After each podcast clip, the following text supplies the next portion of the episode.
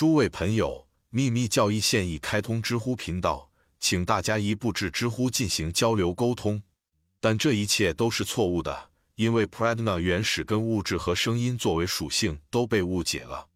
前一个词 Pradna 当然是 Mula Prakriti 和 Aksa 的同义词，后一个词声音是话语、言辞或圣言的同义词。这很容易证明，因为它出现在毗湿奴往事书里的以下句子中。起初没有白天，没有黑夜，没有天空，没有大地，没有黑暗，也没有光明。除了唯一是智力所不能理解的，那或者是梵天、（Palms 精神和 Pradna 原始基本的物质。第一册第二章。现在，什么是 Pradna？如果它不是自信 Mula Prakriti 所有的根源，那它是什么？对于 Pradna 来说。尽管说像其他所有事物一样，将来要融入神，以便在大活跃显化期间留下唯一绝对的神，但仍然被视为无限和不朽。评注者将神描述为整体的原基梵天精神，那个原为，并将复合词解释为实质性的词，而不是用属性解释为一个衍生词，例如就像与 Pradna 组合在一起的词。见角注，因此。即使是往事书中的 Pradna，也是绝对现实 Parabrahman 的一个方面，而不是演变，并且一定与吠陀梵语物质的根源 Mula Prakriti 一词一致。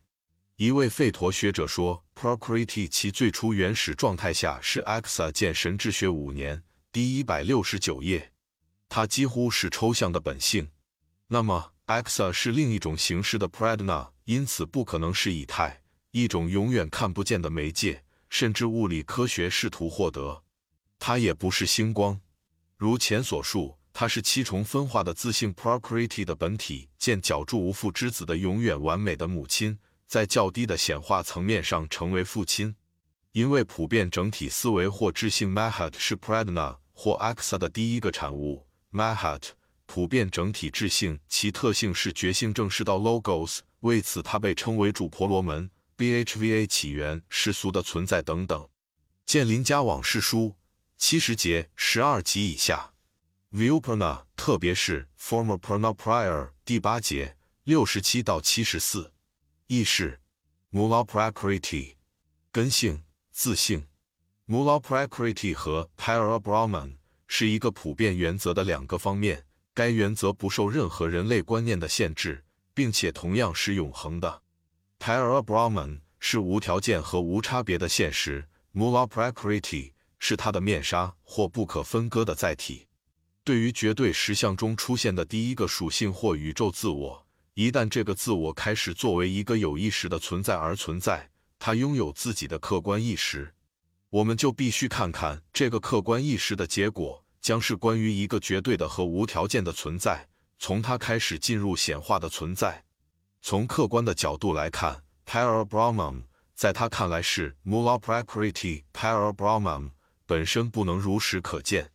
Logos 看到它时蒙上了一层面纱，那面纱就是宇宙物质的广阔天地。角注。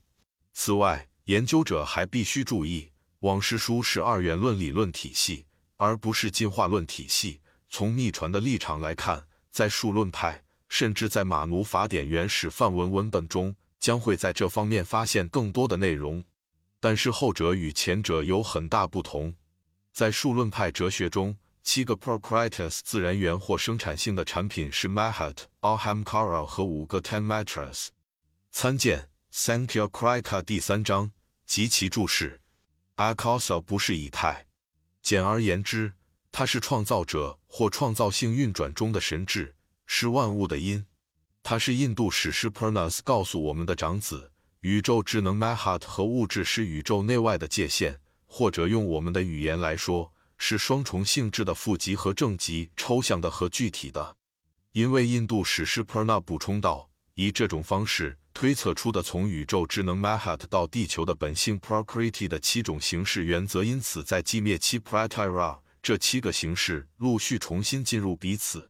梵天全部世界 Sarva Mandala 的卵被溶解为它的七个区域 Dvipa，七个海洋，七个领域等等。毗湿奴史诗第六册第四章，见脚注。这就是为什么神秘学家拒绝命名阿卡萨 （Axa） 为星光体 Astro Light 或称其为以太 （Ether） 的原因。我父亲的房子中有很多宅邸，这或许可以与神秘的说法形成鲜明对比。我们母亲的房子中有七处宅邸或层面，其中最低的层面是我们上方和周围的星光 （Astral Light）。自从我们的星链进化开始以来，无论是单体的还是复合的元素都不可能保持不变。宇宙中的一切在大循环中稳步发展，同时在较小的周期中不断的上升和下降。在显化活跃期期间，本性从未静止不动，因为它一直在变、见角柱，而非仅仅是简单的存在。矿物、植物和人类的生命总是使它们的有机体适应当时的主导元素，因此这些元素也就适合它们了，就像这些元素适合于现在人类生命一样。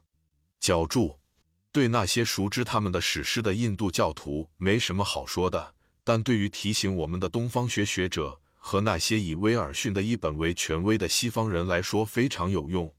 在他对毗湿奴往事书 Vishnu Purna 的英语译本中，犯了非常荒谬的矛盾和错误。因此，就七个 Procritus 或梵天卵的七个区域的这一相同主题而言，两种说法完全不同。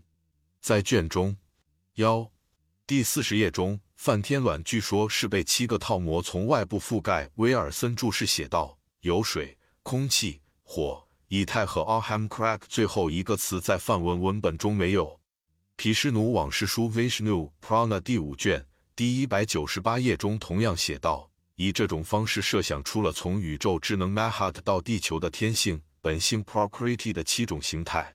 在宇宙智能 Mahat 或圆满觉知 Mahabati 与水等等之间差异相当大。伟大的形而上学者黑格尔也认为，对他来说。大自然是不断变化着的，一个纯粹深奥的概念。